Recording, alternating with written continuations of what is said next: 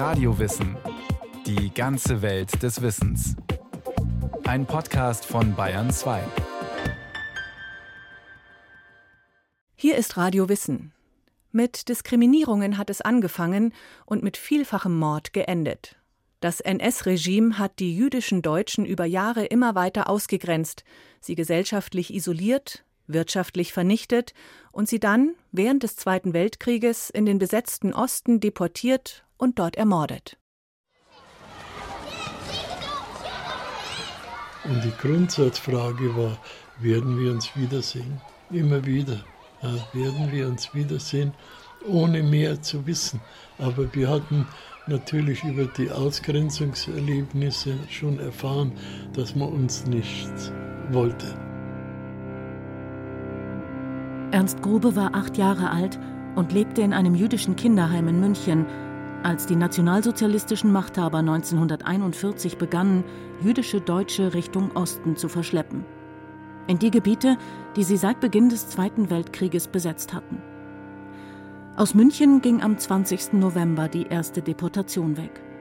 Am Güterbahnhof im Stadtteil Milbertshofen wurden etwa 1000 Menschen unter dem Vorwand der Evakuierung in einem Zug abtransportiert. Unter ihnen auch Kinder aus dem jüdischen Kinderheim, Spielkameraden von Ernst Gruber.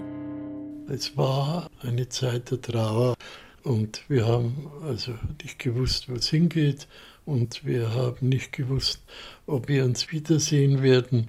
Und wir haben nach dem Krieg erfahren, dass sie alle fünf Tage nach der Deportation in Kaunas, Litauen, umgebracht wurden. Sofort nach der Machtübernahme 1933 begannen die Nationalsozialisten mit der Abschaffung der Weimarer Demokratie, der Errichtung von Konzentrationslagern, der Verfolgung von politisch Andersdenkenden und der Umsetzung ihrer Rassenpolitik. Über Zeitungen, Radio, Kinofilme propagierten sie das Feindbild der jüdischen Rasse, des niederträchtigen Juden, der die nichtjüdische, die sogenannte arische Volksgemeinschaft unterwandern, ausbeuten, zerstören wolle. Angehörige der jüdischen Gemeinden wurden per Volkszählung erfasst, jüdische Geschäftsleute durch Boykottaufrufe und Schlägertrupps der SS und SA terrorisiert, jüdische Beamte aus dem Staatsdienst gedrängt. Juden, so hieß es in den Nürnberger Gesetzen von 1935, haben kein Stimmrecht mehr in politischen Angelegenheiten, dürfen keine öffentlichen Ämter mehr bekleiden, sie dürfen Nicht-Juden nicht heiraten und auch keine sexuellen Beziehungen mit ihnen haben. Die Nürnberger Gesetze lieferten eine diffuse Theorie, welche Menschen in der NS-Ideologie als Juden galten. Eine zentrale Rolle spielte dabei die Anzahl der jüdischen Großeltern. Die Betroffenen gerieten ins Visier der Nationalsozialisten als sogenannte Voll-, Dreiviertel-, Halb- oder Vierteljuden, Mischlinge ersten oder zweiten Grades.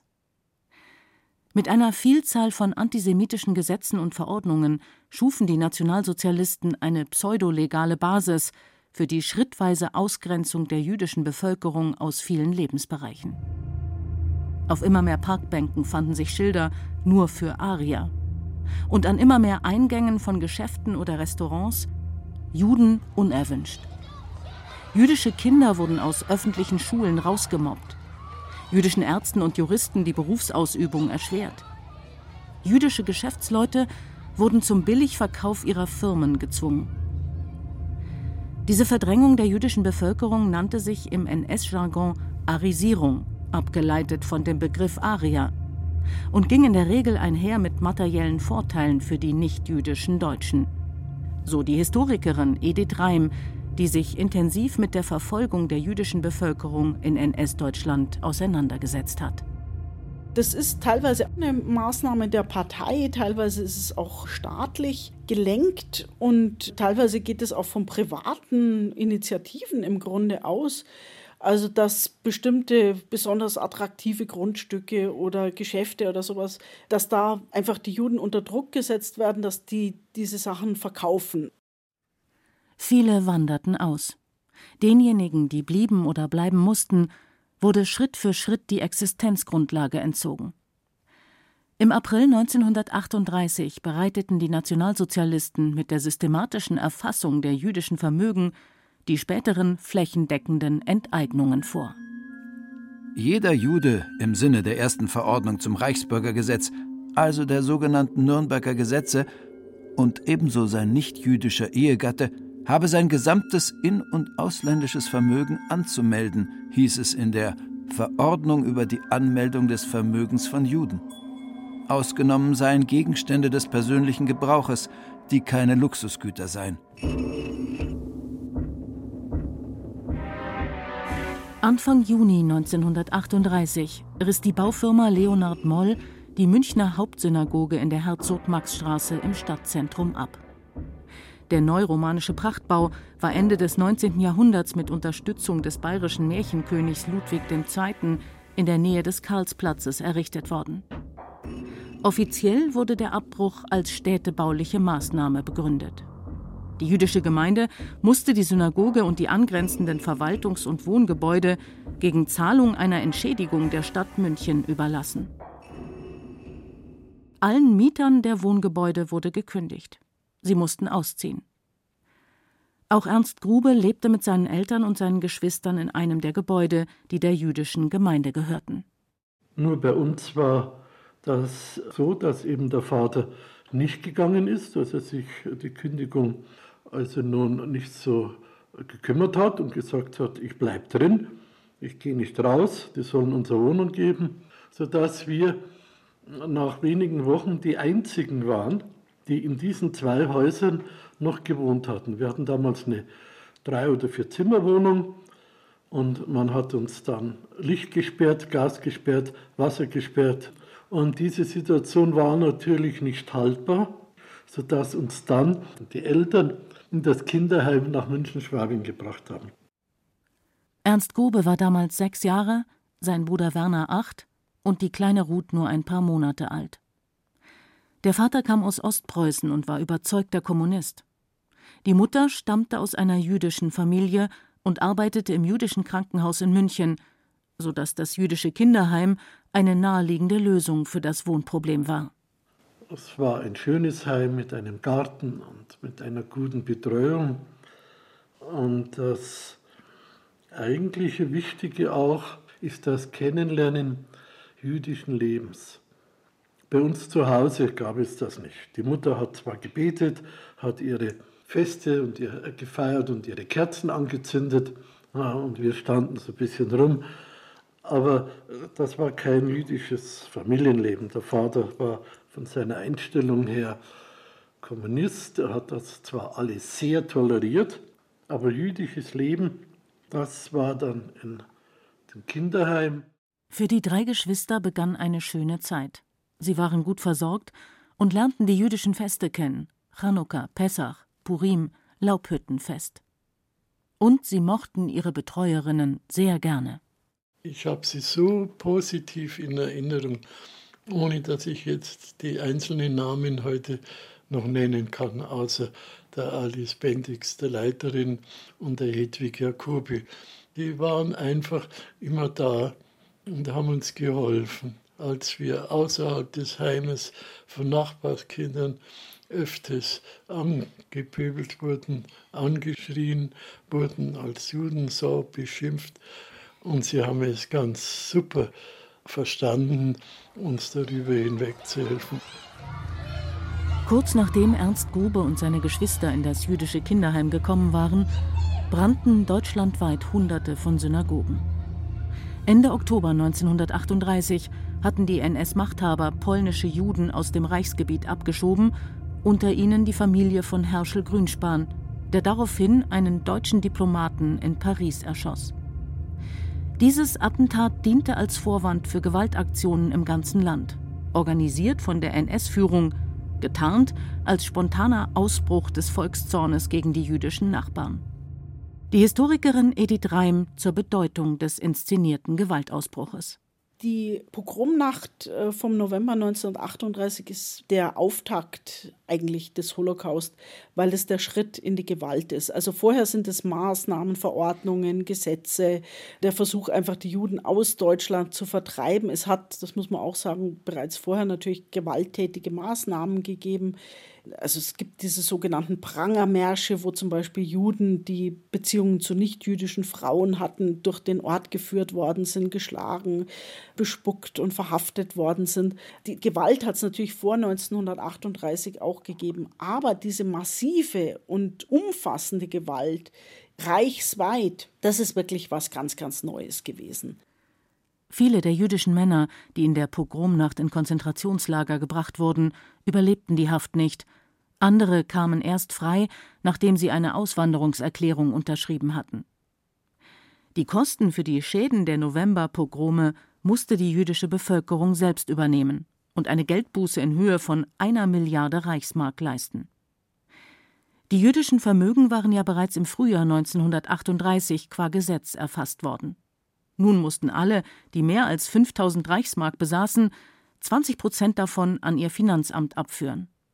Wieder gab es eine Flut von diskriminierenden Regelungen. Eine der wichtigsten war die sogenannte Verordnung zur Ausschaltung der Juden aus dem Wirtschaftsleben vom 12. November 1938.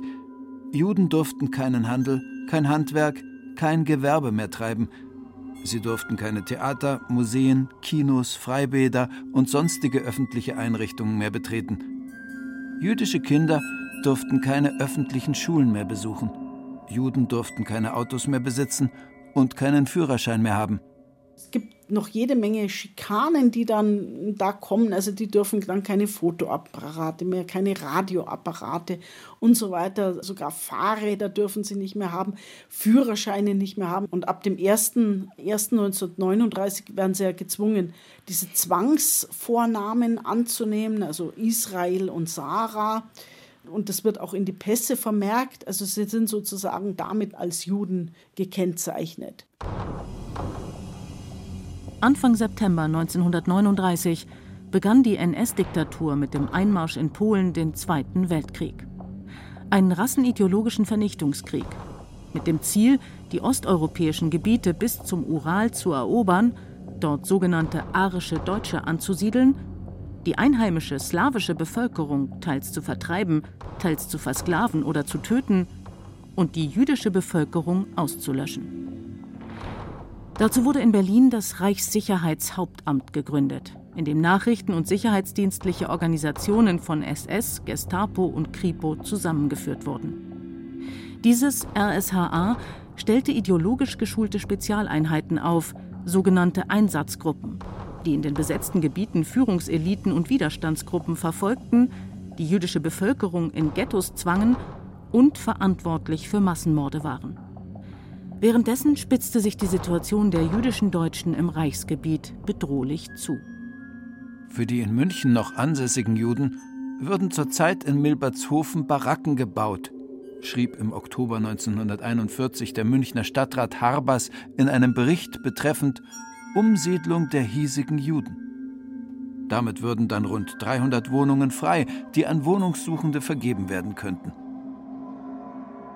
Bereits ab Mai 1939 hatten die Nationalsozialisten die Vertreibung der Juden aus ihren Wohnungen und Häusern gesetzlich vorbereitet und betrieben.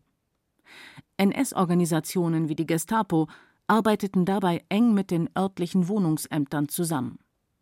Tausende Menschen mussten ihre Wohnungen verlassen, in engen Sammelunterkünften hausen, ab Mitte September 1941 schließlich den gelben Stern tragen. Zum Teil waren die Menschen in normalen Wohnhäusern zusammengepfercht, die im NS-Verwaltungsapparat Judenhäuser hießen. Teilweise wurden auch größere Anlagen von jüdischen Gemeinden wie Altersheime oder Synagogen umfunktioniert und teilweise wurden auch Barackenlager wie im Münchner Stadtteil Milbertshofen gebaut. Die jüdische Bevölkerung war sozial völlig isoliert. Den Deportationen stand nichts mehr im Wege. Sie wurden zentral vom Reichssicherheitshauptamt in Berlin organisiert. Und vor Ort ist es dann äh, jeweils die Gestapo, die die Federführung bei den Deportationen hat. Gleichzeitig sind die Deportationen ein wahnsinnig arbeitsteiliger Prozess. Also man kann nicht sagen, ja, die Gestapo organisiert jetzt alles, sondern da sind natürlich Dutzende von Ämtern beteiligt, Steuerbehörden, Finanzämter und teilweise natürlich auch der Zoll, die Reichsbahn. Also es kommen sehr, sehr viele andere Behörden mit ins Spiel, die benötigt werden. Auf Anweisung der Gestapo mussten die jüdischen Gemeinden Listen mit den Namen der Menschen erstellen, die unter dem Vorwand der Evakuierung oder Umsiedlung abtransportiert werden sollten. Und dann die Betroffenen auch darüber informieren. Unter dem Betreff Evakuierung informierte die israelitische Kultusgemeinde München im Vorfeld der ersten Deportation im November 1941 die Betroffenen brieflich darüber, dass zufolge einer Anordnung der geheimen Staatspolizei die Personen, die zum Transport eingeteilt worden sind, sich in ihren Unterkünften bereitzuhalten hätten. Jeder Versuch, sich der Umsiedlung zu widersetzen oder zu entziehen, sei zwecklos und könne für die Betroffenen schwere Folgen haben. Jeder Transportteilnehmer darf 50 Kilo Gepäck mitnehmen, Kleidung und Bedarfsgegenstände. Außerdem muss jeder ein ausgefülltes Vermögensverzeichnis mitbringen. Das Barackenlager in Milbertshofen diente als Sammelunterkunft. Es lag in unmittelbarer Nachbarschaft der Siedlung am Hart, wurde unter Beteiligung von jüdischen Zwangsarbeitern errichtet, bestand aus zwölf großen und sechs kleinen Holzbaracken und war für etwa 800 Personen geplant, hatte aber zeitweise weit über 1000 Insassen. Wenige Wochen vor der ersten Deportation aus München wurden alle Betroffenen, die noch nicht im Lager waren, aus ihren Unterkünften nach Milbertshofen gebracht. Alle wurden bei Ankunft durchsucht, nicht erlaubte Gegenstände wurden abgenommen, ebenso Ausweispapiere und Lebensmittelmarken. Jeder musste 50 Reichsmark für die Transportkosten bar bezahlen. Der Rest des Bargeldes musste mit eventuell vorhandenen Wertpapieren, Depotscheinen abgegeben werden. Ebenso Vermögenserklärungen, Formulare, in denen detailliert Auskunft über Vermögens- und Besitzverhältnisse verlangt wurde. Damit waren alle Unterlagen für eine spätere Enteignung komplett.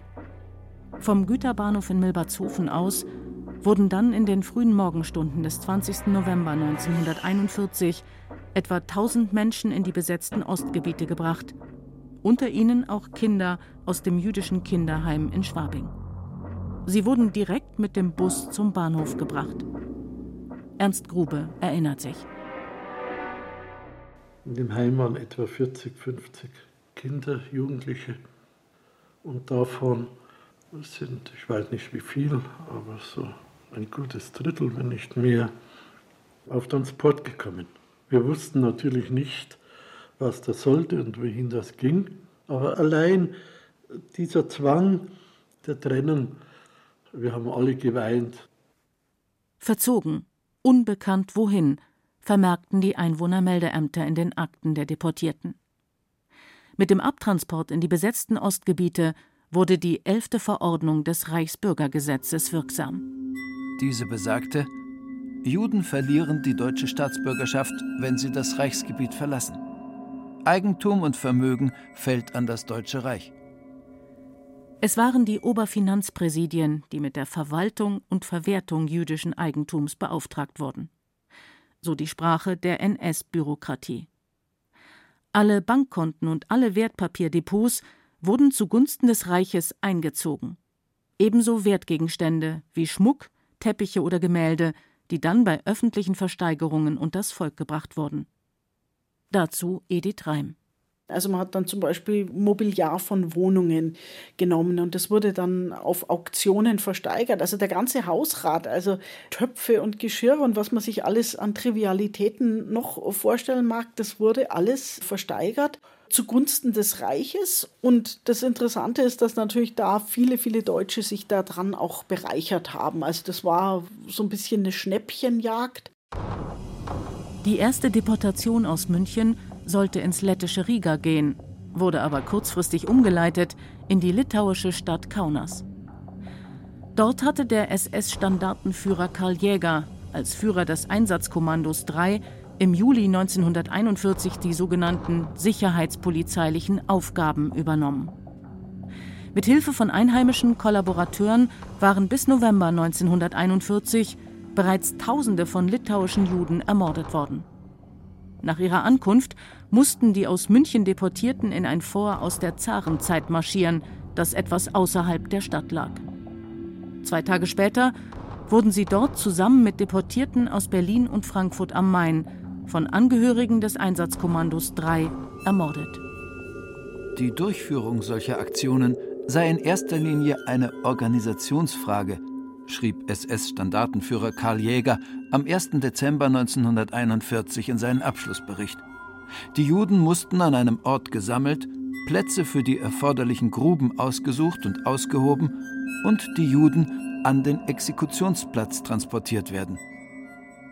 Auf sechs Seiten präsentierte Karl Jäger eine brutale Todesbilanz. Er listete alle Massenmorde tabellarisch auf. Datum, Ort, Anzahl der ermordeten Männer, Frauen und Kinder, schließlich Gesamtzahl der Ermordeten. Unter Monat November sind die Männer, Frauen und Kinder erfasst, die bei der ersten Deportation aus München verschleppt wurden. Am 25.11.41 sind in Vorneuen, Kaunas, insgesamt 2934 Umsiedler aus Berlin, München und Frankfurt am Main aufgelistet. 1159 männliche Juden, 1600 Jüdinnen und 175 Judenkinder. Die deutschen Besatzer bauten in den Ostgebieten ein dichtes Netz an Lagern auf. Ghettos, Arbeitslager, Durchgangslager, Vernichtungslager.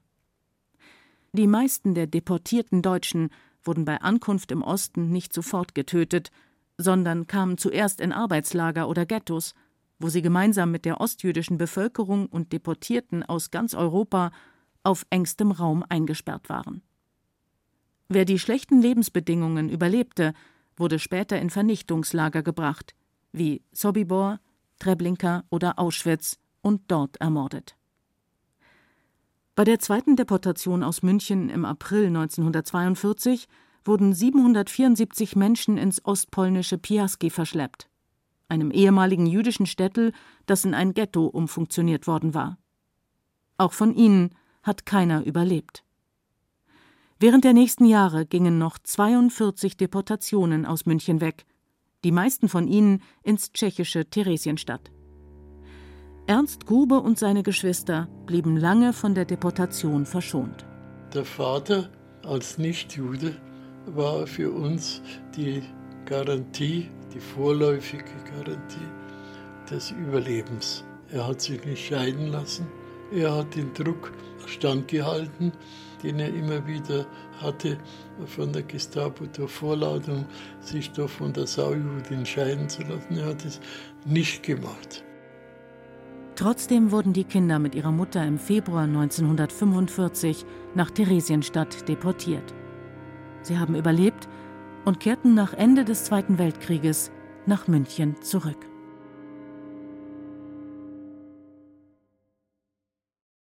Das war Radio Wissen, ein Podcast von Bayern 2. Autorin dieser Folge Renate Eichmeier. Regie führte Susi Weichselbaumer. Es sprachen Katja Amberger und Burkhard Dabinus. Technik Daniela Röder. Redaktion Thomas Morawetz. Wenn Sie keine Folge mehr verpassen wollen, abonnieren Sie Radio Wissen unter bayern2.de slash podcast und überall, wo es Podcasts gibt.